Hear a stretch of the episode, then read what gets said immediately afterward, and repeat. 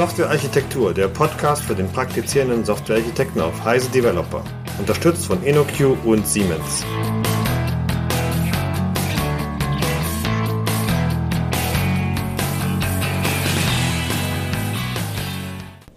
Herzlich willkommen zu einer neuen Folge von Architektur, dem Podcast von Heise Developer. Und erstmal an alle Zuhörer ein gutes neues Jahr und ebenfalls an meine beiden äh, Teilnehmer, die wir hier heute noch haben. Da ist zum einen äh, der Markus Völter. Hallo. Und zum anderen, wie immer, der Stefan Tilkroff. Hallo Michael. Vielen Dank. Da können wir starten. Erste Tat im ersten, im neuen Jahr. Und ähm, wir wollen über ein Thema sprechen, das nennt sich Embedder. Ich gehe mal davon aus, es geht da um Modellbasierung und Embedded-Systeme, weil Markus, unser Gast, sich ja darauf spezialisiert hat und da viel erzählen kann. Und äh, im Embedded-System, da hat man ja ganz gewisse Herausforderungen zu meistern. Markus, könntest du noch ein bisschen herausarbeiten, äh, welche Herausforderungen man im Embedded-System-Umfeld hat, wenn man Architekt speziell ist? Ja, ähm, also erstmal Embedded-Systeme sind ja Systeme, wo die Software als Teil eines typischerweise technischen Systems läuft, also wo Hardware beteiligt ist, elektrische Systeme, Hydraulik, Mechanik, was auch immer. Und die Software dient üblicherweise dazu, diese äh, Hardware oder Nicht-Software-Systeme zu steuern, zu kontrollieren, zu regeln. Und ähm, üblicherweise wird solche Software mit C, C++ oder ADA geschrieben, wahrscheinlich in der Reihenfolge von der Popularität her. Und ähm, diese Systeme haben halt ihre ganz eigenen Herausforderungen. Ähm, zum einen haben die üblicherweise Beschränkungen bezüglich der vorhandenen Ressourcen, also Speicherplatz, äh, Prozessorgeschwindigkeit, Netzwerkbandbreite, ähm, solche Geschichten. Das heißt, Effizienz ist einfach wichtig. Man kann sich nicht beliebig viele Indirektionen, Framework-Schichten äh, leisten, weil es irgendwann dann zu langsam oder zu groß wird und damit das halt auf die entsprechende Zielhardware nicht mehr passt. Hat oft auch damit zu tun, dass solche Systeme ja in großer Stückzahl hergestellt werden und dann jedes Mal die Kosten für den Prozessor anfallen und wenn man dann halt einen doppelten Speicher braucht, weil die Software ineffizient ist, dann wird es halt schwierig. Ähm, ja, das heißt also, wenn, wenn man sich Abstraktionen ausdenkt, was ja eine gute Idee ist, wenn man wartbare, nicht triviale Software schreiben will, dann sollten die möglichst keinen Laufzeit-Overhead mit sich bringen oder möglichst wenig. Das nächste Thema ist, dass, ähm, wie gesagt, sehr oft C eingesetzt wird. Je kleiner das System, desto mehr C und nicht C++. Und C, wie wir wahrscheinlich alle wissen, hat gewisse Vor- und gewisse Nachteile. Die Vorteile ist, der Vorteil ist, dass man eben sehr effizient Low-Level arbeiten kann. Man kann, wie ich immer sage, jedes Bit persönlich äh, irgendwie kennenlernen und bearbeiten und verarbeiten. Aber um größere Systeme zu schreiben, wird's halt schwierig. C bietet nicht besonders gute Abstraktionen für, für Large-Scale Software Engineering sozusagen. Und ähm, C hat auch bestimmte Dinge, die es ziemlich unsicher machen. Also man kann alles irgendwie über einen Void Pointer casten und damit hat man das Typsystem umgangen und so. Ähm, also da gibt es bestimmte Dinge, die allgemein als unsicher oder gefährlich eingestuft werden. Es gibt ja jede Menge Style Guides, äh, Misra, die dann Dinge wieder mhm. verbieten, um das äh, in eine kontrolliertere ja, ein kontrollierteres Subset zu beschränken. Ich glaube, dass auch die Makro-Geschichten oft Probleme verursachen in C. Ist ja. ja leistungsfähig und kann dann vielleicht ein bisschen höhere sogar Abstraktionen bringen, aber das scheint öfters ein Problem zu sein. Stimmt es oder ist das ja, ja, falsch? Also da, Nee, nee, das stimmt schon. Also dem, diesem, diesem Thema hätte ich sozusagen einen separaten Absatz gewidmet. Der Präprozessor ist ganz, ganz schlimm ähm, weil er eben auf Textebene arbeitet und man damit äh, jede Menge Unfug machen kann. Ähm, man, man kann damit, wenn man so will, Abstraktionen erzeugen, die auch keinen Laufzeit-Overhead haben, weil es eben statisch übersetzt wird, aber man hat halt auch keinen Typsystem-Check, keine IDE, man kann mit dem Präprozessor Code produzieren, der nicht mehr passbar ist oder wo dann die Operatorpräzedenzen, ohne dass man es bewusst weiß, kaputt sind. Also ähm, übel. Und was man ja auch machen kann, der, der Präprozessor wird ja in C auch als Basis für das Modulkonzept verwendet, also Header-Files, Inkludiererei. Und da kann man so Dinge tun, wie dass man in einer Funktionsimplementierung ein weiteres Header-File importiert, das eine Funktion deklariert, die man dann gleich danach aufruft. Also mit mit, mit, mit Software Engineering hat es wirklich nichts zu tun und das macht solche Systeme auch sehr, sehr schwer analysierbar. Also der Präprozessor ist ganz übel und sollte eigentlich verbannt werden. Ja. Mhm. Ähm, ein weiteres Thema habe ich mal so als Programmannotationen bezeichnet. Also ähm, sehr oft haben Variablen, zum Beispiel globale Variablen, int x, noch zusätzliche Informationen, nämlich zum Beispiel die Tatsache, dass es sich um eine Drehzahl handelt, dass sie in Umdrehungen pro Minute gemessen wird, dass sie alle Millisekunde aktualisiert wird und dass sie nur von bestimmten Komponenten im System, im System geschrieben werden darf. Diese ganzen Metadaten, wenn man so will, diese ganzen Annotationen, die stehen nicht im Quellcode, die stehen, wenn man Glück hat, in irgendeinem XML-File, was dann irgendwie von irgendeinem Tool mit dem Code in Bezug gesetzt wird. Sehr schwierig, das konsistent zu halten und sowas möchte man idealerweise direkt im Programm unterbringen. Das heißt so etwa Schichten wie beim Mars Rover, glaube ich, wo man dann zwei verschiedene Einheiten hatte, SE-Einheiten und dann funktioniert das Ganze nicht mehr zusammen. Genau, also Ariane war damals ja auch das Problem und so, ähm, also die Rakete. Ähm, man kann halt in Java zum Beispiel kann man einige dieser Dinge in gewissen Grenzen tun, indem man mit äh, Annotations halt arbeitet. Das geht in C nicht und dann macht man das irgendwie über Kommentare oder externe Files und das ist halt alles eine Krücke. Mhm. Und das ist ein Problem. Ein weiteres Problem ist ganz allgemein das Thema statische Verifikation. Das klassische Beispiel, ich baue Software für einen Satellit, schieße ihn ins All und dann kann ich ihn nicht mehr warten und deshalb muss die Software halt möglichst fehlerfrei von vornherein sein. Inzwischen wissen wir, dass das alles Unsinn ist, weil ja die ganzen Systeme, Satelliten, Mars Rover ständig over the air sozusagen äh, abgedatet werden. Aber Punkt ist, äh, Embedded Software ist oft sicherheitskritisch und deshalb will man eben nicht zur Laufzeit irgendwelche Validierungen und Verifikationen haben, sondern statisch. Und das bedeutet, dass die Software so geschrieben werden muss, dass solche Verifikationen, Model Checking oder so, eben äh, auch sinnvoll funktioniert. Und das bedeutet halt, dass man nicht alles mit einer Turing-completen Low-Level-Sprache machen sollte, wie C, sondern halt vielleicht höherwertige Abstraktionen unterbringen, wo die Verifikation einfacher wird. Können wir mhm. nachher noch im Detail drüber reden. Und dann gibt's noch zwei Themen, die sind mehr so querschnittlich. Also das Thema Produktlinien und Requirements Traces. Die meisten ähm, Embedded-Systeme werden ja als Teil von Produktlinien entwickelt und man muss irgendwie die Variabilität sinnvoll managen. Man muss Software zum Beispiel in Bezug setzen zu Feature-Modellen oder man muss statisch oder zur Laufzeit Varianten der Software irgendwie ausdrücken können. Da braucht man irgendwie eine vernünftige Unterstützung. Nur mit dem Präprozessor und if-devs, das skaliert einfach nicht. Und ein damit zusammenhängendes Thema sind Requirements Traces. Das heißt, ich möchte halt quasi in der Lage sein, Implementierungs- oder Design- oder Architekturaspekte, Komponenten, Schnittstellen, was auch immer, äh, in Bezug zu setzen zu Requirements, sodass man nachher gucken kann, welches Requirement hat auf welche Software-Elemente oder Programmelemente Auswirkungen. Ähm, und dann natürlich noch ein, ein weiterer Aspekt, der, der sozusagen orthogonal dazu ist, und das ist das ganze Thema Tool-Integration.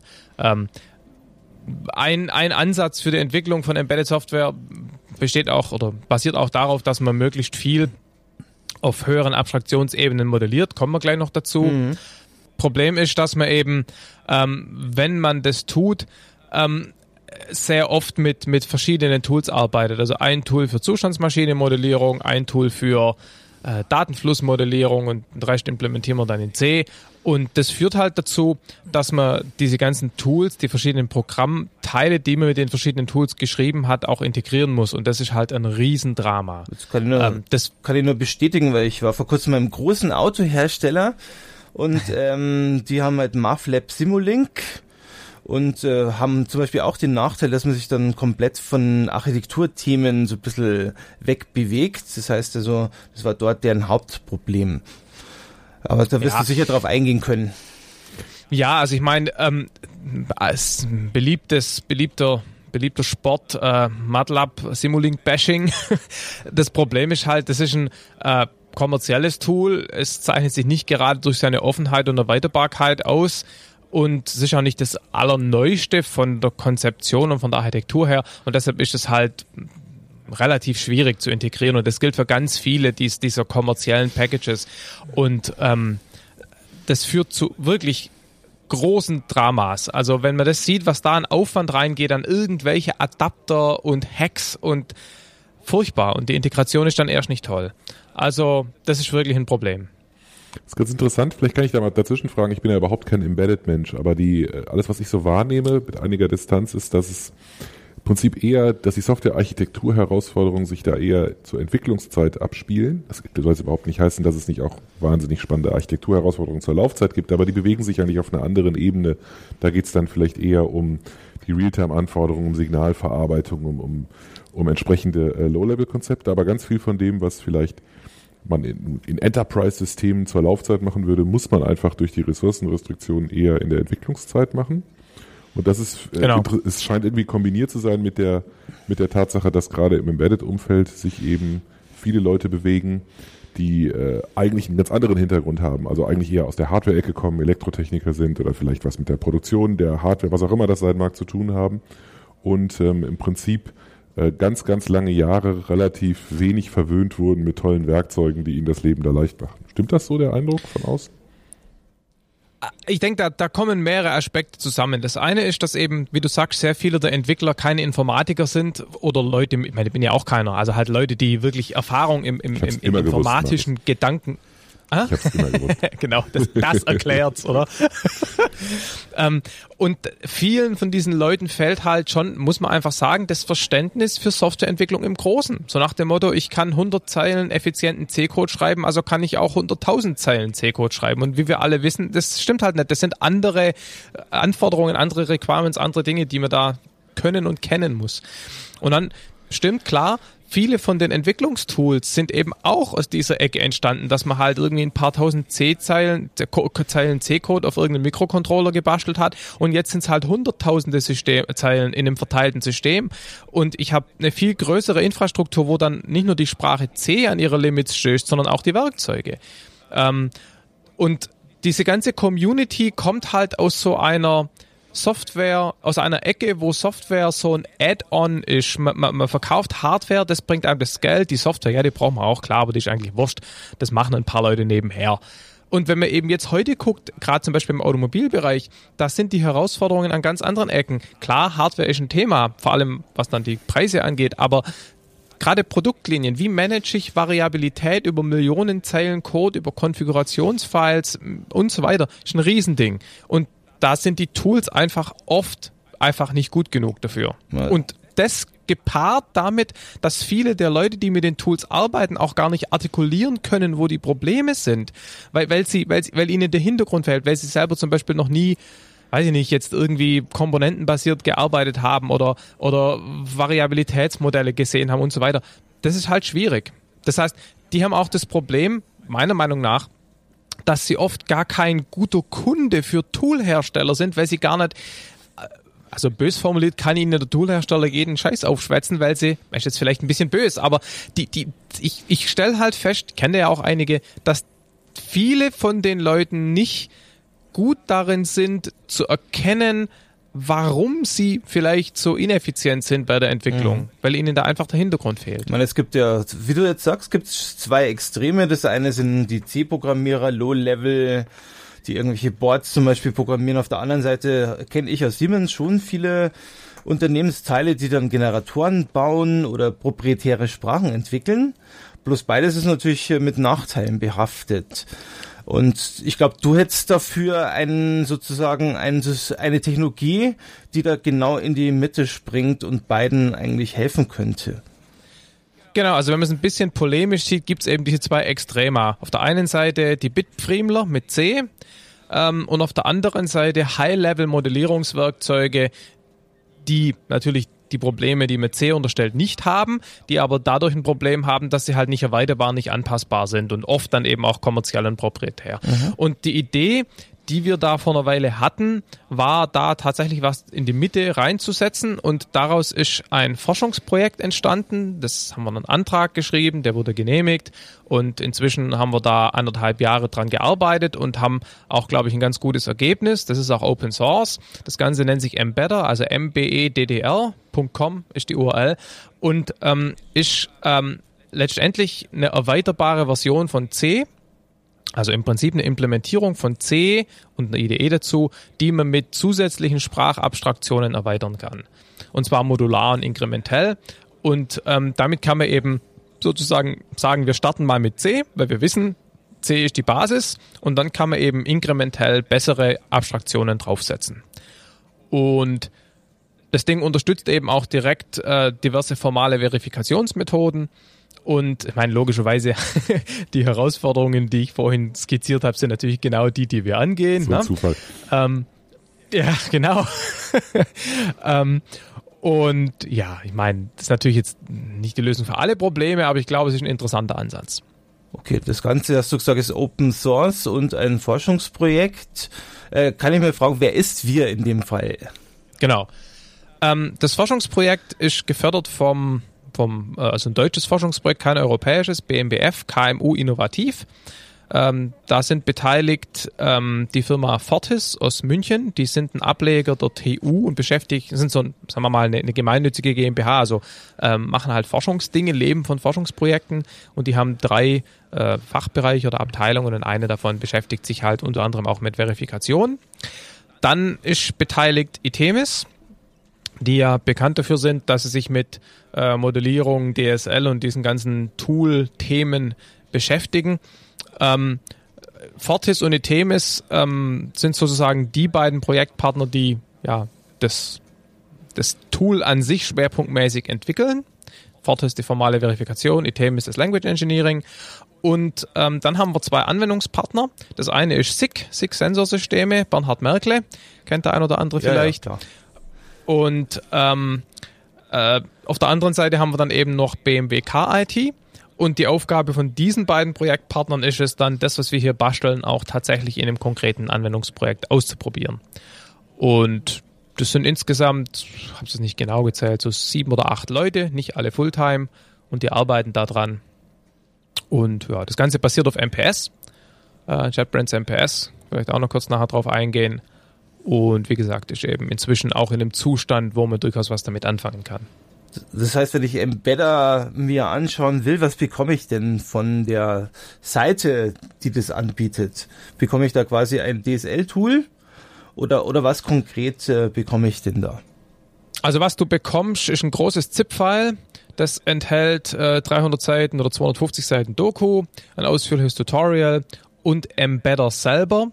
Es enthält nicht MPS, das heißt, MPS muss man sich vorher noch separat runterladen. Wird in absehbarer Zeit auch mal einen großen Download geben. Das heißt, ich lade mir MPS runter, schmeiße es auf die Platte, lade mir Embedder runter, schmeiße die Plugins nach MPS und was ich dann eben habe, ist in MPS eine Reihe von Sprachen, die eben zum einen mal C selber, MPS kommt ja standardmäßig mit Java, aber nicht mit C. Das heißt, wir haben erstmal das komplette C in MPS implementiert und ähm, dann kann man eben in MPS C programmieren und dann kommt eben ein Satz von Erweiterungen mit von C, die man eben gleich nutzen kann und man kann sich logischerweise mittels MPS seine eigenen bauen.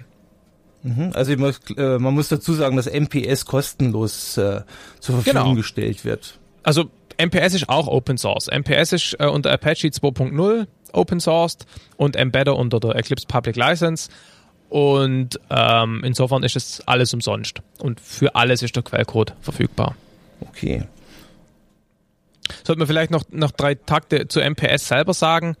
Ähm, MPS ist halt eine, eine Language Workbench, wie es so schön heißt, und ähm, zeichnet sich eben dadurch aus, dass man damit sehr einfach DSLs bauen kann. Können wir vielleicht nachher noch drüber reden. Mhm.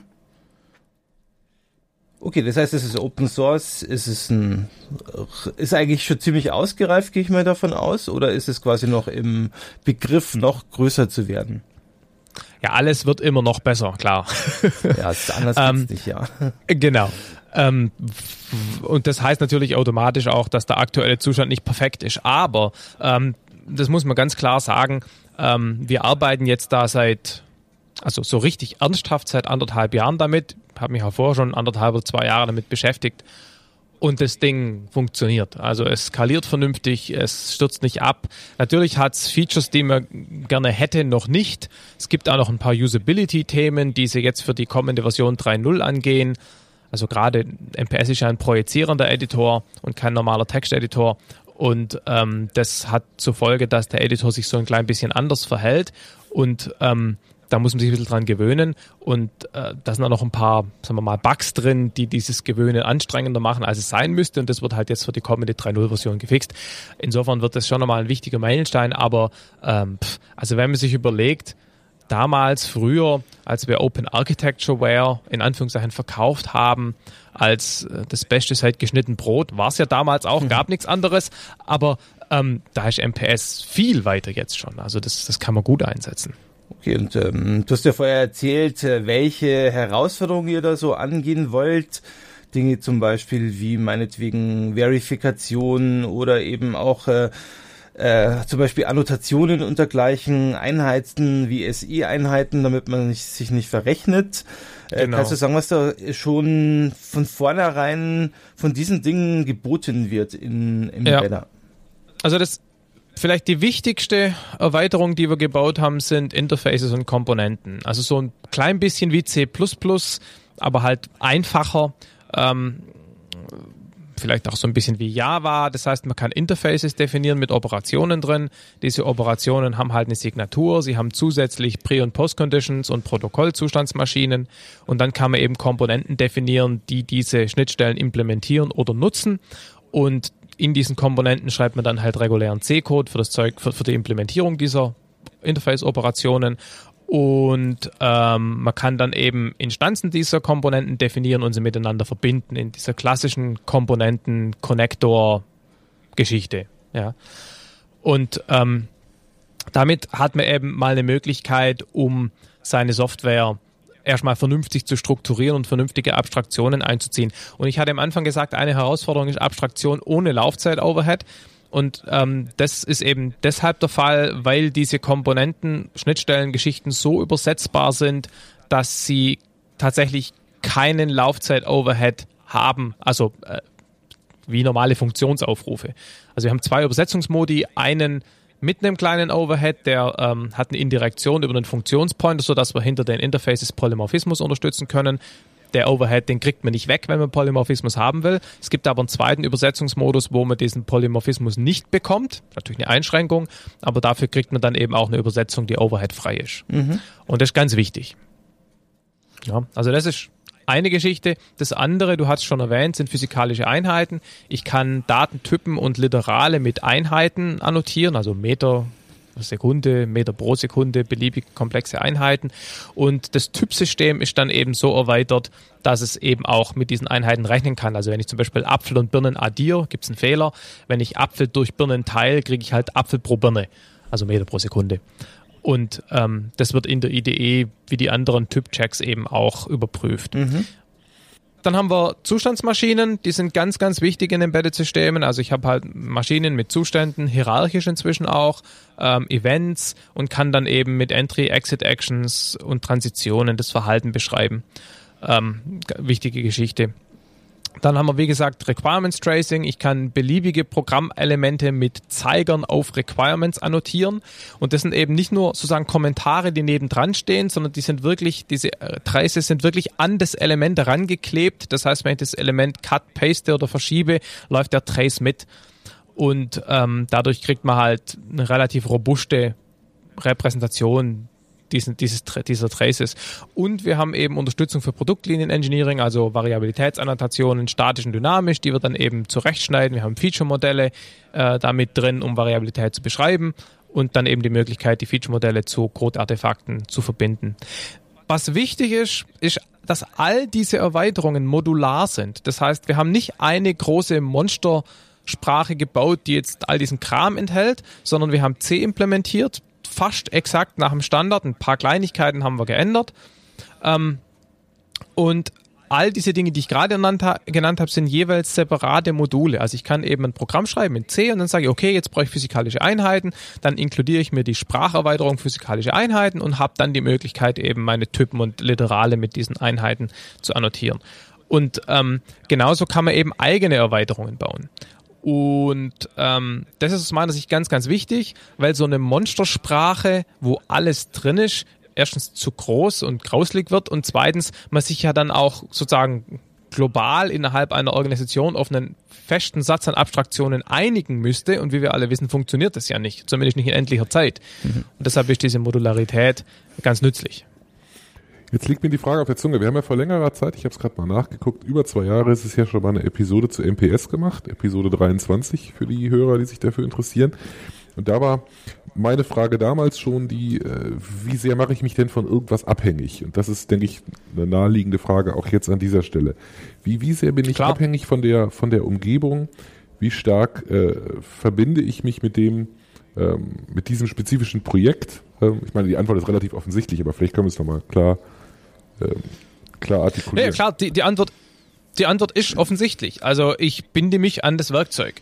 Und ähm, die Frage ist eben, will man das? Und meiner Meinung nach kann man die Frage äh, eigentlich muss man die in zwei, zweierlei Hinsicht beantworten. Das eine ist, ähm, wenn ich mich schon an etwas binde, dann muss mir das nennenswert Mehrwert bieten, sonst lohnt sich sozusagen der Nachteil der Bindung nicht. Und ich glaube, wir können das Argument machen, dass sich das, dass das Sinn macht. Wir können nachher noch drüber reden, was, was wir damit gerade machen, dass wir eben auch schon, also wirklich Erfahrung mit dem Ding haben, dass es funktioniert. Ähm, aber das muss jeder für sich selber entscheiden. Die andere Sache ist, das Ding ist Open Source, also sowohl MPS als auch Embedder. Und damit ist das Risiko natürlich kalkulierbar. Man kann auch seine Modelle exportieren als EMF. Man kann natürlich den generierten C-Code weiterverwenden. Man kann auf existierenden C-Code zugreifen das heißt, insofern ist das, das, das, das Risiko des proprietären Tools ähm, kalkulierbar. Was, also ich habe vorher drüber geschimpft, dass ein Problem in der Embedded-Welt die vielen proprietären Tools sind. Und jetzt haben wir ein eigenes. Ja, so mhm. was ist, was soll das? Der Punkt ist eben, was Embedder darstellt, zusammen mit MPS natürlich, ist eine Tool-Plattform für beliebige eigene Erweiterungen. Und wenn man eigene Erweiterungen baut, dann ist man eben kein Second-Class-Citizen, wo man irgendwie à la UML einen grausligen Profilmechanismus hat, um seine Sprache anzupassen, sondern man kann die Erweiterungen mit den, mit den gleichen Werkzeugen bauen wie die ursprüngliche Sprachimplementierung von C. Das heißt, es gibt wirklich nichts, was man nicht machen kann. Und damit ist man wirklich extrem offen für jedwede domänenspezifische Anpassung. Und das unterscheidet Embedder eben von den ganzen anderen Tools, an die man sich möglicherweise binden könnte.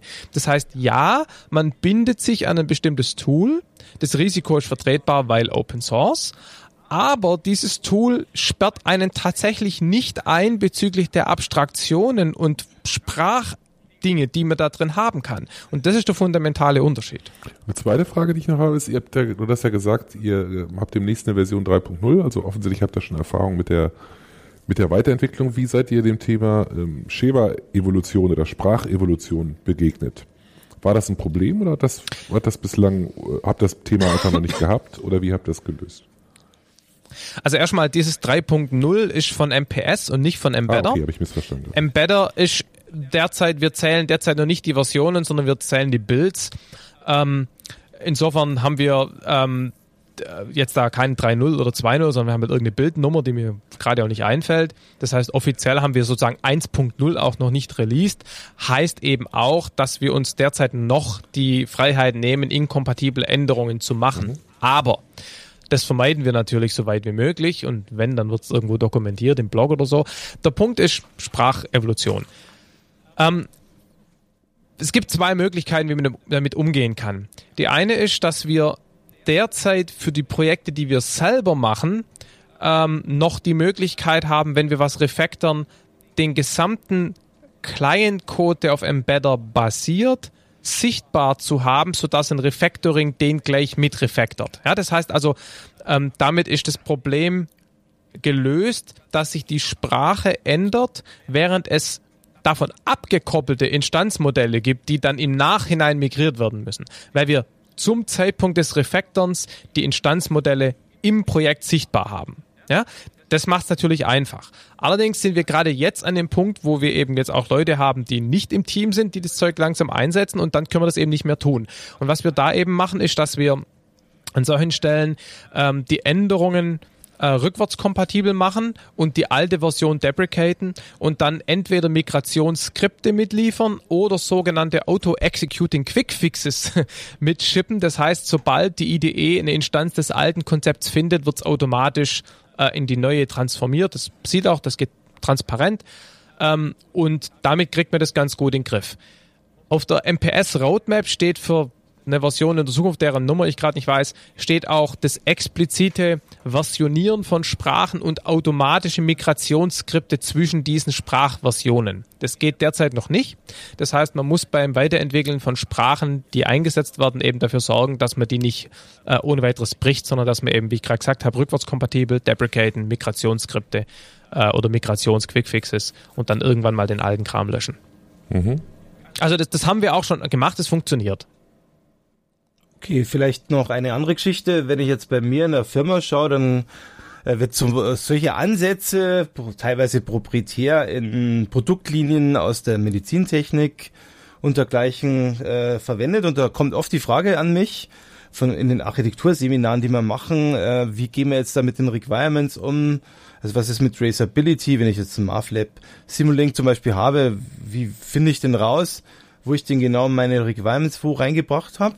Habt ihr dafür auch eine Lösung? Ja, also wie gesagt, wir, wir haben die Möglichkeit, im Werkzeug selber Requirements zu erfassen. Das ist nicht the world's best Requirements Tool, ja. Also ich meine, das sind halt äh, Bäume von Requirements, die haben IDs, die haben Text, die haben Beschreibungen, die können noch beliebige eigene Attribute haben. Wir haben auch äh, einen Importer, wo man äh, CSV-Files importieren kann. Man kann sich auch vorstellen, einen direkten Adapter für DOS zu machen oder sowas. Das haben wir jetzt noch nicht gemacht. Ähm, das heißt also, man kriegt die Requirements irgendwie in das Tool rein und dann kann man eben ähm, äh, Traces setzen. Also ich kann, wie gesagt, von beliebigen Programmelementen ausgedrückt in beliebigen Sprachen, eigene oder C oder die Standarderweiterungen, kann ich Traces setzen. Und die Traces kann ich dann halt rückverfolgen, kann sie auswerten, ich kann mir sagen lassen, welche Requirements sind nicht mhm. implementiert, für welche Requirements gibt es keine Tests und so weiter. Okay.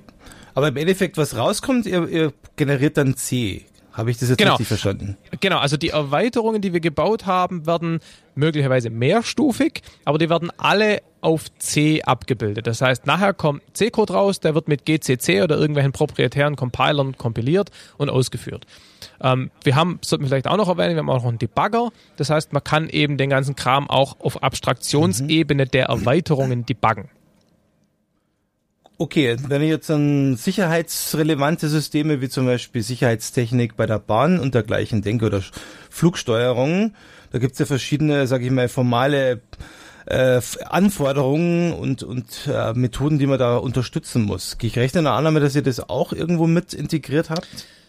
Das ist schwierig so zu beantworten, weil verschiedene Domänen haben verschiedene Anforderungen an sozusagen oder, oder Standards, die man, die man einhalten muss. Es gibt zum Beispiel in der Medizintechnik sind ganz viele Standards oder Vorschriften der Gestalt, dass der Entwicklungsprozess transparent und nachvollziehbar sein muss. Das können wir mit Embedder sehr gut abbilden, weil also zum einen Prozess ja jetzt nur nicht mal zwangsläufig was mit dem Tool zu tun hat und durch diese Trace-Geschichte und andere, äh, sagen wir mal, semantische Annotationen äh, kriegt man das leichter den Bezug zwischen Anforderungen System und der Art und Weise, wie man es entwickelt hat, kriegt man leichter abgebildet. Dann gibt es andere Umgebungen, da ähm, gibt es zum Beispiel Anforderungen an den C-Code. Also in der Automobilwelt gibt es eben dieses MISRA-Ding, das ist ein Standard, der was darüber aussagt, wie C-Code auszusehen hat, was man darf und was man nicht darf, wie man mit Overflows umgeht und so weiter.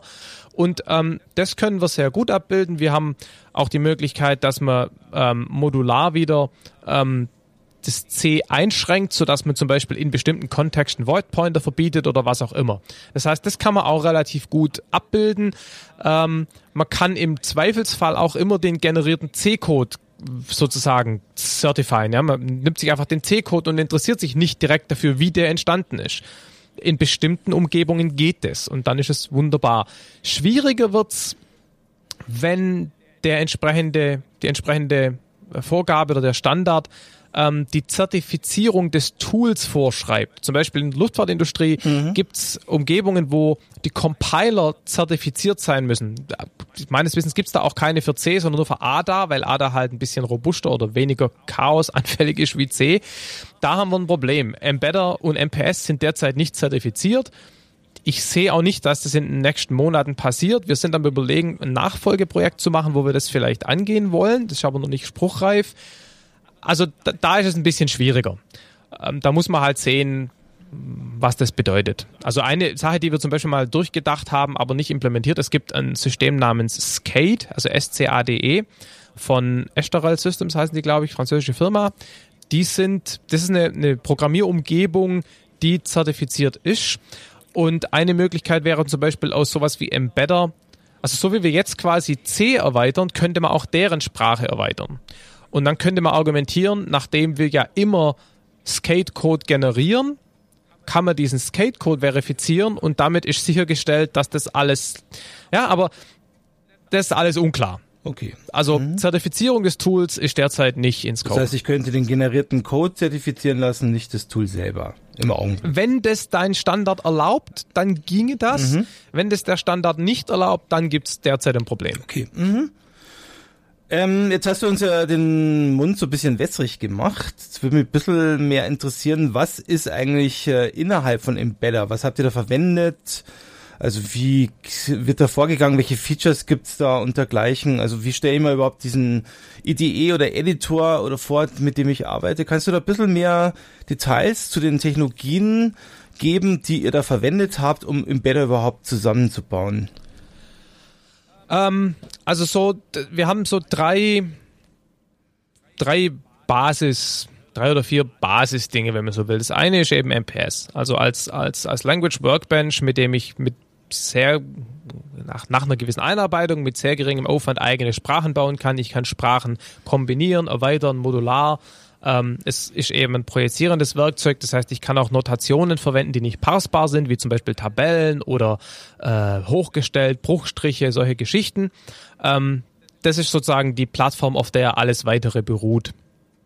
Und ja, da haben wir ja vorhin schon kurz drüber geredet, Open Source und eine, eine wirklich eine, eine, tolle Sache. Also meiner Meinung nach ähm, definitiv das spannendste Werkzeug, das mir be bekannt ist rund um das Thema Language Engineering. soll er sogar in Version 3.0, denke ich mal, äh, grafische Notation sogar unterstützen. Ähm, ich habe es gerade die, die Roadmap nicht ganz genau im Kopf, aber auf jeden Fall im Laufe von 2013 ähm, grafische Notation und auch eine Eclipse-Integration. Ähm, derzeit es halt textuelle Geschichten, Tabellen und ähm, ja, so wie gesagt, so symbolische Geschichten. Was in der nächsten Version auch kommt, was ganz spannend ist, ähm, ist die Möglichkeit für ein Sprachkonzept mehrere Editoren definieren zu können, sodass man quasi umschalten kann, wie ein Programm aussieht. Und wenn man sich dann eben vorstellt, dass irgendwann weiter später dieses Jahr dann noch grafische Notationen auch erlaubt sind, dann kann man eben das gleiche Zustandsmaschine zum Beispiel textuell oder grafisch bearbeiten und kann es transparent umschalten. Ist schon eine coole Sache. Also das ist technisch gesehen die, die Basis. Zum Zweiten kommen natürlich ähm, eine ganze Menge Best Practices aus dem Software Engineering zum Einsatz. Also Komponenten und Schnittstellen sind ja keine Erfindung von unserem Gottes Willen. Das ist ja einfach nur Best Practice. Protokollzustandsmaschinen, Pre- und Post-Conditions, Zustandsmaschinen, äh, äh, Zustandsmaschinen allgemein. Das ist ja alles ein alter Hut eigentlich.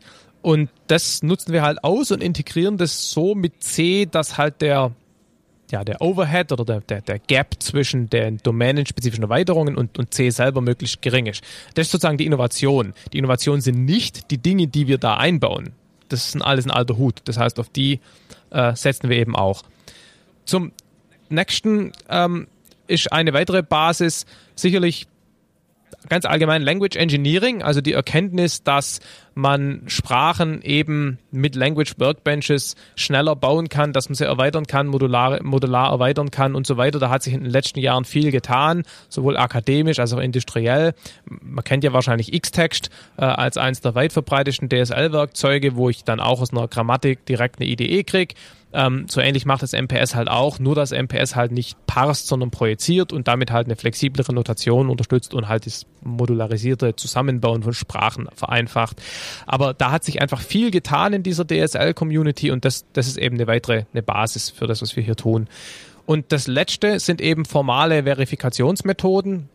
Also da ähm, haben wir jetzt drei im Einsatz. Das eine ist Model Checking, wo man eben Zustandsmaschinen äh, überprüfen kann auf zum Beispiel sind alle Zustände erreichbar, sind alle Transitionen deterministisch. Ja, und da muss ich eben nicht lauter einzelne Tests schreiben, sondern im Endeffekt drücke ich einen Knopf und der Algorithmus guckt sich mein Zustandsmaschinenmodell an und sagt mir, beweist mir sozusagen, ähm, dass bestimmte Eigenschaften äh, eingehalten werden. Und solche, der Ansatz ist alt.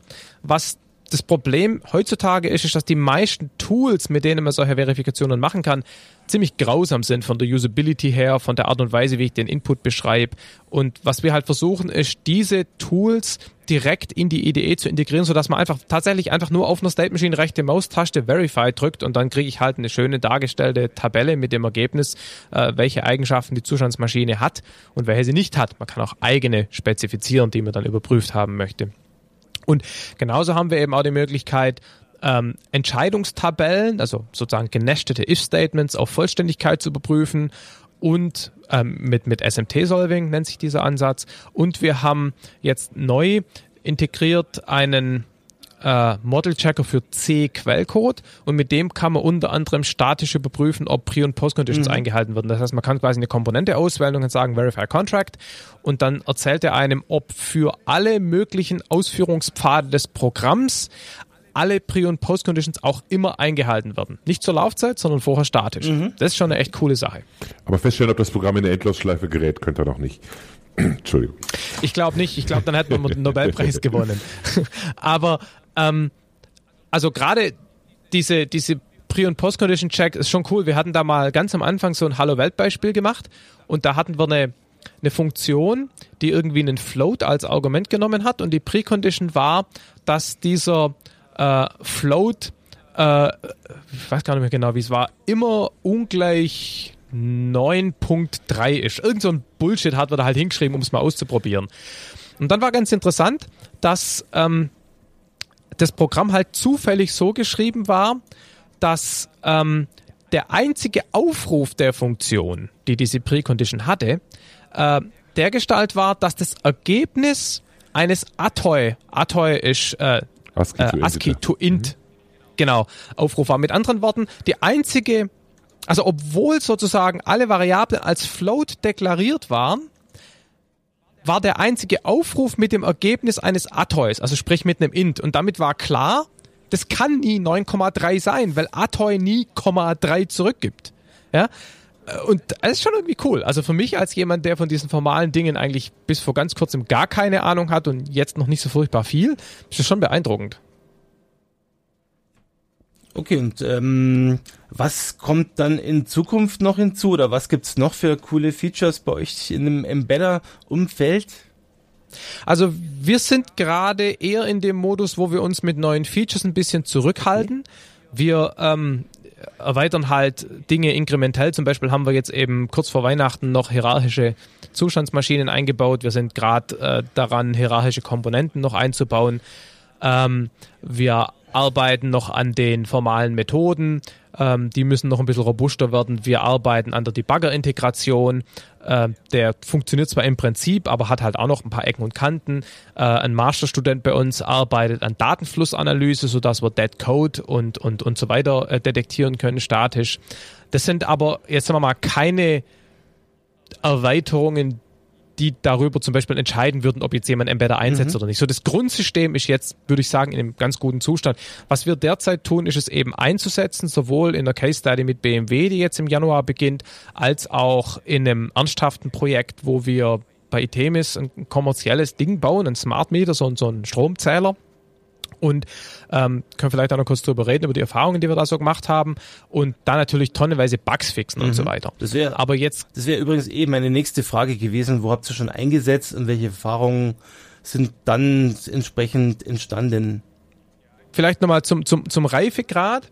Ähm, das Ding ist meiner Meinung nach in einem Zustand, wo man es tatsächlich einsetzen kann. Wie bei vielen innovativen neuen Dingen gibt's halt noch Ecken und Kanten und sagen wir mal, wer, wer einfach äh, schmerzfrei Mainstream entwickeln will, ist da sicherlich noch ein bisschen früh dran. Aber es ist jetzt schon der Zeitpunkt, wo man sich das ernsthaft angucken sollte, meiner Meinung mhm. nach. Und wir machen eben damit jetzt auch ähm, diverse Geschichten. Zum einen, wie gesagt, diese BMW Case Study, da bauen wir einen, äh, einen Parkmaster, also ein Parkhilfesystem.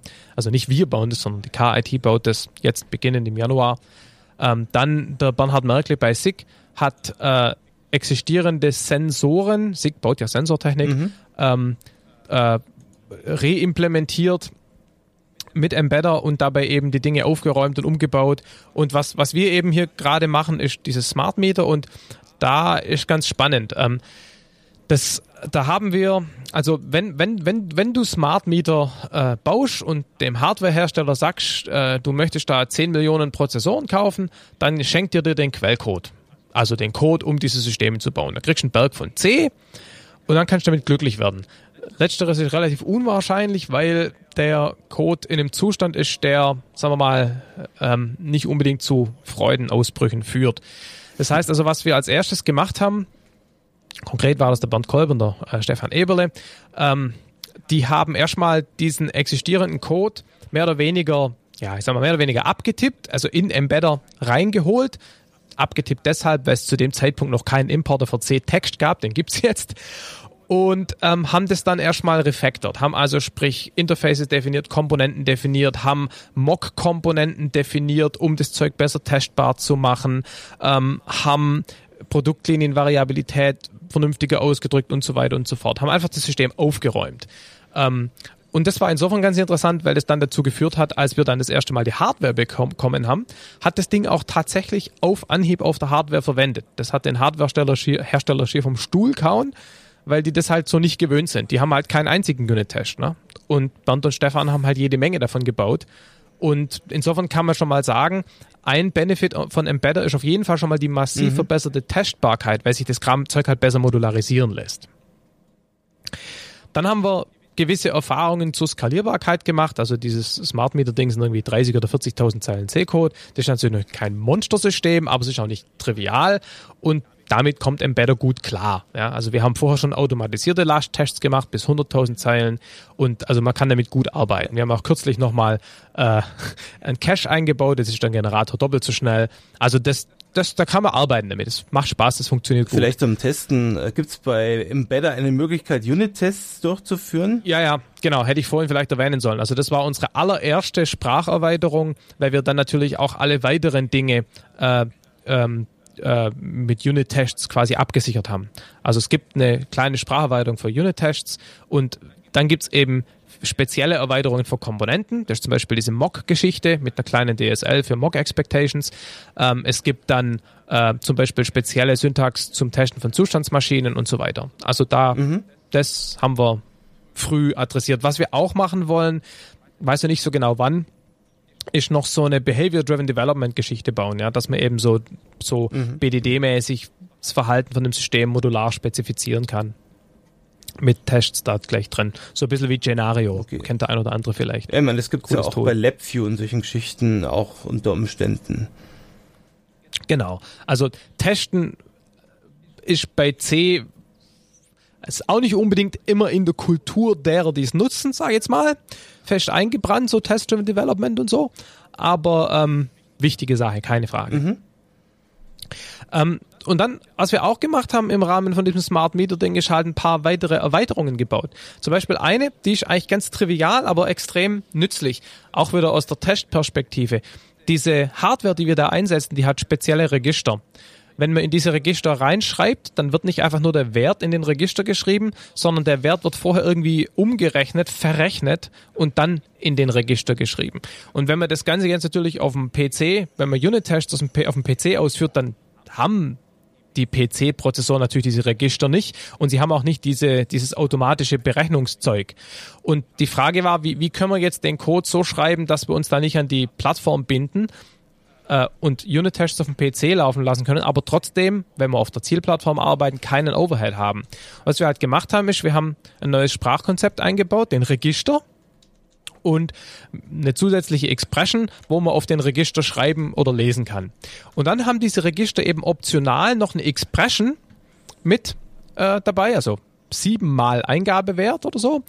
Und wenn wir jetzt eben diesen Code, der diese Registerzugriffe enthält, für das Zielsystem übersetzt, dann wird gar nichts gemacht, dann wird dieser Registerzugriff einfach auf das Header-File abgebildet, auf die Konstanten und gut, kein Overhead, alles wunderbar. Und wenn wir für den Unit, für die Unit-Test-Umgebung auf dem PC generiert, dann generieren wir weil ja der PC die Register nicht hat, generieren wir halt Structs, die diese ganzen Daten halten. Mhm. Und wenn man auf den Struct schreiben zugreift, dann wird diese Expression, die mit dem Register äh, assoziiert ist, damit eingebaut. Und damit kann man eben Client-Code schreiben, der ähm, keine Abhängigkeit auf die Zielplattform hat. Für die Zielplattform hat es null Overhead. Für die simulierte Umgebung funktioniert es. Da ist dann ja auch die Performance nicht das Entscheidende und, und, und, und die, die Speichernutzung. Und ähm, ja, sehr elegante Lösung. Das Ganze hat uns nur einen halben Tag gedauert. Ja, das ist so ein Beispiel für eine ganz einfache Erweiterung. Mhm. Wir haben noch, noch zwei weitere gebaut. Das eine sind Interrupts, das heißt, wir können Interrupts deklarieren und können dann ausdrücken, dass eine Komponentenmethode nicht von einem Aufruf, so Client-Server-Methode mäßig, äh, getriggert wird, sondern von einem Interrupt. Und damit kann man eben die Komponentenarchitektur direkt mit den Hardware-Interrupts verbinden. Auch eine nützliche Geschichte. Mhm. Und die dritte äh, Erweiterung, die jetzt gerade aktuell vor Weihnachten gebaut wurde, wir müssen im Rahmen von dem Smart Meter auch mit diversen äh, Protokollen kommunizieren, also mittels eines Protokolls mit irgendwelchen äh, Servern am anderen Ende, irgendwelchen Stromfirmen, Dingern. Und da gibt's halt ähm, Protokolle zur Datenkommunikation. Und das sind eben äh, ja, klassisch gepackte Daten. Sprich, da gibt's dann Datenelemente, die sind drei Bits lang und andere sind 5 Bits lang und die machen halt auch nicht an den Byte-Grenzen halt. Und das muss halt alles manuell irgendwie in ein Array reingeschrieben werden. Und der Array wird dann quasi als, als Datenpaket übers Netz geschickt. Hocheffizient, aber grausam zu nutzen, weil mit gepackten Datenstrukturen zu arbeiten ist anstrengend. Es gibt keine vernünftigen Typchecks, ist extrem fehleranfällig. Und was wir da eben gebaut haben, ist eine Beschreibungssprache für diese Nachrichten. Also so ein bisschen wie Corba IDL oder ASN1, wo man eben vernünftige Records definieren kann, sage ich jetzt mal. Und wenn man als Programmierer darauf zugreift, hat man halt Typchecks und alles. Und dann gibt's halt einen Generator, der daraus Code generiert, der die Daten entsprechend packt. Und dadurch hat man jetzt eben eine vernünftige Beschreibung dieser Schnittstelle und hat auch zur Laufzeit wieder nicht mehr Overhead, als man sonst auch hätte. Und es zeigt halt schon, dass in einem relativ einfachen System wie dieses Smart Meter Zeug zum einen die existierenden Erweiterungen eingesetzt werden, Komponenten, physikalische Einheiten werden eingesetzt, Zustandsmaschinen und auch zum einen Bedarf besteht für eigene Erweiterungen und die auch mit vertretbarem Aufwand zu machen sind. Ich meine, wir kriegen für dieses Projekt ganz normal Geld, wie man halt Geld kriegt für ein Projekt, das man macht, ja und wir, es ist unser Problem sozusagen, dass wir den Aufwand unterkriegen müssen, um diese Spracherweiterungen zu bauen. Aber der Punkt ist, das funktioniert. Das, das macht mhm. auch vom, vom, vom finanziell aufwandsmäßigen Rahmen her Sinn. Hm, das heißt, der, okay. das, was ihr sozusagen an Mehraufwand reinstecken müsst, um die Umgebung aufzubauen, das ist deine Aussage, holt ihr locker wieder rein mit der höheren Produktivität bei der eigentlichen Entwicklung. Was ja auch die beste Argumentation ist, die man führen kann, um sowas zu machen. Eat your own dog. Ja, ja genau. Also, ich meine, man muss natürlich sehen, das ist das erste wirklich ernsthafte Ding, das mit dem Embedder gebaut wird. Wir finden natürlich Bugs, logischerweise, und das Fixen von diesen Bugs, das geht sozusagen aufs Forschungsprojektbudget. Ja, oder, oder was auch immer. Das wird jetzt nicht alles eins zu eins verrechnet mit diesem Smart Meter Kundending. Das ist schon klar. Aber diese zusätzlichen Sprachen entwickeln, das Refactoren des Codes Richtung Komponenten und Zustandsmaschinen, das ist alles Budgetforschungsprojekt. Und ähm, also wie gesagt, die Tatsache, dass der Code auf Anhieb auf dem Zielgerät lief, das hat eigentlich alle Beteiligten, uns, eh, uns eingeschlossen, echt extrem erstaunt. Und es lag halt einfach an der vernünftigen Test-Coverage. Und ähm, das ist schon cool. Ich meine, man kann das auch alles nur mit C machen, klar die Tatsache, dass wir das alles auf C abbilden, beweist ja, dass man alles mit C machen kann. Aber die IDE-Unterstützung und, und, und, und die Robustheit ist halt schon deutlich erhöht. Es macht Spaß. Also, das heißt, das auch zu nutzen. Das heißt, wenn man bei Embedder einsteigen will, sollte man da eher erstmal kleinere Beispiele nehmen. Oder wie, wie stellt ihr euch das vor, wenn jemand wirklich auf Embedder umsteigen möchte? Also wir haben ein paar Leute, die sich Embedder gerade ernsthaft angucken ähm, und die auch regelmäßig Fragen stellen. Wir haben so eine kleine Mailingliste dann auch. Ähm, und was die halt machen ist, ähm, sie lesen sich dankenswerterweise mal den User Guide durch. Also wir haben uns da echt viel Mühe gegeben. Insofern wären wir auch ganz froh, wenn mal der eine oder andere dann liest. und da haben wir auch wirklich ausführliche Beispiele zum Einsatz der existierenden Erweiterungen und auch vier oder fünf oder glaube ich, sieben sind es inzwischen, äh, beispielhafte Spracherweiterungen, wo man halt auch zeigt, wie man MPS mhm. verwendet, um dann Embedder zu erweitern. Das heißt, ja, man wird sich eben an, an, durch die Tutorials durchgehen und wird dann eben anfangen, ein kleines äh, System zu bauen, so wie man halt jedes Tool lernt. Ich meine, ich habe bei euch ähm, gesehen, es gibt so eine Lego Mindstorms äh, Beispielsgeschichte. Äh, ist ja, vielleicht auch etwas für die, die einsteigen die, wollen. Die ist gerade nicht mehr ganz aktuell. Okay. Die haben wir äh, nicht aktuell gehalten mit den entsprechenden Erweiterungen, weil wir den Aufwand gerade nicht reinstecken okay. konnten. Wir mhm. haben aber inzwischen ein anderes Tutorial geschrieben, das systematischer die einzelnen Embedder-Bestandteile betrachtet. Okay. Eine Baustelle, die wir haben auf unserer To-Do-Liste, allerdings noch ohne Deadline, ist, dass wir das Ganze mal auf Arduino ähm, zum Laufen kriegen. Da ist ein Problem, dass, soweit ich weiß, Arduino für die Bibliotheken die C++ Calling Convention verwendet und nicht C. Ja. Und wir unterstützen derzeit noch kein C++. Wir sind aber dran. Also wir haben jetzt äh, auch einen weiteren Student, der sich C++ inklusive Templates anguckt. Und das heißt also, allerhöchstwahrscheinlich wird es bis Ende des Forschungsprojekts im Juni diesen Jahres auch C geben auf dem ganzen Ding. Und dann hat man eben auch die C Calling Convention und dann kann man eben auch Arduino verwenden. Da wissen wir noch nicht ganz genau, wie das konkrete Timing an der Stelle ist, aber das wird wohl kommen. Vielleicht noch eine andere Frage. Du schreibst ja gerade ein Buch über DSL Engineering. Wird das irgendwas mit Embedder zu tun haben? Ja, direkt natürlich nicht. Ähm, das Buch hat ist kein Embedder-Buch, aber klar, ähm, ich verwende Embedder da drin als eines der Beispiele. Ich habe auch im letzten Teil des Buchs diverse Case Studies, wie DSLs im Software Engineering eine Rolle spielen. Und ich habe das unterteilt in DSLs und Architektur, DSLs und Requirements, DSLs als Entwickler-Utilities. Und ein weiteres Kapitel ist eben auch DSLs als oder im Rahmen der Implementierung. Und das ist anhand von Embedder gemacht. Okay. Das Buch ist im Übrigen kurz vor der Fertigstellung. Ich weiß nicht, wann der Podcast hier gesendet wird, aber Anfang Februar dürfte das Buch dann, Buch dann fertig sein. Also, dslbook.org. Das ist allein schon wegen des schönen Covers mit dem Segelflugzeug äh, kaufenswert. Ja, naja, das ist eine Anspielung an das letzte äh, MDSD-Buch. Da war ja auch ein Segelflieger drauf, weil der Verlag keine vernünftige Idee hatte. Und ich meine, statt irgendwelche Viecher wie bei O'Reilly kann man ja auch Flugzeuge draufdrucken. Und ich habe jetzt quasi dann, weil das ja in gewisser Weise eine Fortsetzung des alten Buch ist, auch wenn es ein komplettes Rewrite ist, habe ich eben wieder einen Segelflieger draufgetan. Übrigens, ähm, ich mache das Ganze im Self-Publishing, das heißt, die PDF-Version kostet mit Sicherheit unter 5 Euro. Und die Druckversion weiß ich noch nicht ganz genau. Das kommt drauf an, was halt die Druckkosten okay. dann halt hergeben. Jo, ähm, okay, wie geht's weiter mit Embedder? Du hast ja schon einiges angedeutet, was ihr noch alles reinbringen wollt. Also was ist jetzt im Prinzip der aktuelle Status? Und äh, wann kann ich erwarten, dass wir wirklich, sag ich mal, größere Systeme auch wirklich mal dra damit bauen kann, dass das eben entsprechend genug reif und stabil äh, bleibt? Also für, für Leute, die einfach an der Leading Edge äh, sich beteiligen wollen, da ist der Zeitpunkt gekommen, also definitiv. Mhm.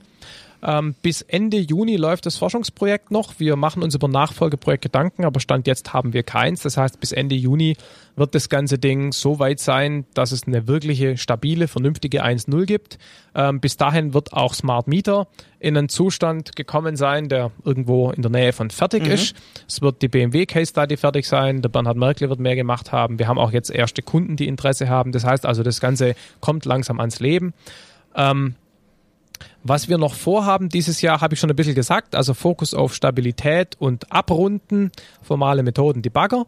Und dann natürlich, ähm, was für uns ganz wichtig ist, sind auch Erweiterungen oder Verbesserungen an MPS, die wir dann testen und wo wir den JetBrains Jungs Feedback geben. Ähm, dann natürlich die Eclipse-Integration ist eine ganz wichtige Geschichte, weil es eben in Embedded, vielen Embedded-Umgebungen inzwischen Standard ist. Und zu guter Letzt, auch wenn es vielleicht formal nicht mehr ins Forschungsprojekt passt, sobald JetBrains äh, grafische Notationen hat, später dieses Jahr, werden wir das natürlich für Zustandsmaschinen und Komponenten definitiv einbauen. Das sind so die, die, die Dinge, die wir uns für dieses Jahr vorgenommen haben. Ist ja auch, soweit ich verstanden habe, ein Open Source Projekt. Äh, Kann es dann auch sein, dass da weitere Leute hinzustoßen, wenn das mehr und mehr auf Gefallen stößt in der Industrie? Also sehr, sehr, sehr gerne. Wir haben jetzt einen Menschen, weiß nicht, ob der möchte, dass ich seinen Namen nenne, der sich auch mit MPS schon ausführlicher beschäftigt hat, der bastelt gerade an einer Wiki-Sprache, wo ich quasi Freitext mischen kann mit formalen Anteilen für Dokumentationsgeschichten. Extrem spannend. Mhm. Ähm, das werden wir integrieren, wenn das vollends spruchreif ist.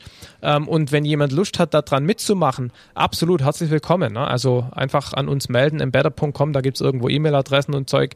Ähm, sehr, sehr gern ist Open Source. Derzeit ist es schon so, dass die Entwickler noch alle Teil dieses Forschungsprojekts sind, aber der Code liegt auf GitHub, an den kann jeder ran und da können wir auch jederzeit Leute mit dazu nehmen, die nichts mit dem Forschungsprojekt zu tun haben, die sozusagen Forschungsprojekt proprietären Geschichten liegen in einem separaten Repository. Mhm. Also wenn jemand Lust hat, sehr gern. Es ist sicherlich aus Perspektive auch von so einem Language Engineering DSL-Ding ist es, glaube ich, einfach eine spannende und coole Sache. Also ich meine, ich bin ja jetzt auch nicht der Ober-Embedded-Fuzzi, ja. Ich mich fasziniert das Ganze auch mehr aus der Perspektive des Language Engineering. Und da ist es sicherlich eine, eine ziemlich coole Sache. Mhm.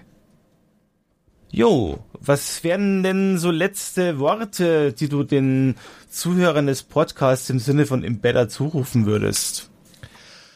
Äh, ich glaube, ich habe genug geredet, aber ähm, eine Sache, glaube ich, ist schon echt interessant. Also wenn, wenn man die Sprache nicht mehr als fixe Größe sieht, sondern die Sprache erweitern kann, nicht nur die Programme, sondern die Sprache, dann, dann fallen ganz, ganz viele Beschränkungen und man sieht ganz viele Dinge anders. Und das ist interessant. Das ist wirklich spannend, generell und eben auch aus Sicht vom Embedded entwickeln. Wir haben das schon vielen Leuten vorgestellt und wir kriegen eigentlich überall das Feedback, wow, super coole Sache. Mir ist schon nicht so ganz klar, wie wir das hier einführen, aber das ist auf jeden Fall spannend und das ist sozusagen das Mindeste, denke ich. Also, dass man halt aus so einer äh, Innovations-Language-Engineering-Perspektive das Ganze sich mal anguckt, wenn ein das Thema interessiert. Weil das einfach vielleicht die größte, aber definitiv eine der größten Language Engineering Case Studies ist, die, die man so gemacht hat, glaube ich. Mhm. Und dann eben denke ich auch, dass das auf jeden Fall ernsthaft Potenzial hat für wirklich echte Embedded-Entwicklung. Erste Indizien in die Richtung gibt's, Smart Meter, Kundeninteresse und ich denke, das Ganze wird sich schon ganz nett entwickeln. Aber es muss sich halt auch noch entwickeln. Insofern wird man sehen. Okay, du hast uns jetzt äh, sehr viel Appetit gemacht. Deswegen ganz herzlichen Dank, dass du dich bereitgestellt hast. Ja, danke fürs äh, mich einladen. Vielen Dank. Problem. Es war, war, sehr schön, dich mal wieder dabei zu haben, Markus. Richtig. Wird mir auch. Ja, können sich die Leute, können sich die Leute wieder übers Schwäbisch beklagen. Haben sie wieder einen Angriff. Würden wir auch gerne noch öfters machen. Also ich hoffe, das war nicht der letzte Podcast mit dir. Und nochmal an alle Zuhörer ein ganz tolles neues Jahr. Schauen Sie sich auf jeden Fall im Better an. Und wenn Sie das tun, dann geben Sie Ihre Rückmeldung an Markus oder auch an uns von mir aus. Und ich freue mich schon auf die nächsten Episoden. Stefan, hast du noch was dazu zu sagen? Ich habe nichts hinzuzufügen. Vielen Dank, hat Spaß gemacht und bis zum nächsten Mal. Also dann bis zum nächsten Dankeschön. Mal. Tschüss. Tschüss. Vielen Dank für das Herunterladen und Anhören des Software Architektur Podcasts. Er wird produziert von Michael Stahl, Stefan Tilkoff und Christian Weyer und ist gehostet auf dem Heise Developer Channel unter heise.de slash developer slash podcast. Die Betreiber freuen sich über jegliches Feedback, sei es als Kommentar auf der Webseite, via E-Mail oder als MP3 aufgenommenes Audiofile bzw. als Anruf auf der dafür vorhandenen Voicebox. Kontaktmöglichkeiten finden sich auf der Webseite. Alle Episoden des Podcasts sind lizenziert unter der Creative Commons Non-Derivative License 3.0. Das bedeutet, die Episoden des Podcasts können als Ganzes für nicht kommerzielle Zwecke genutzt werden. Änderungen sind nicht erlaubt, es muss nur die Quelle angegeben werden. Näheres unter creativecommons.org.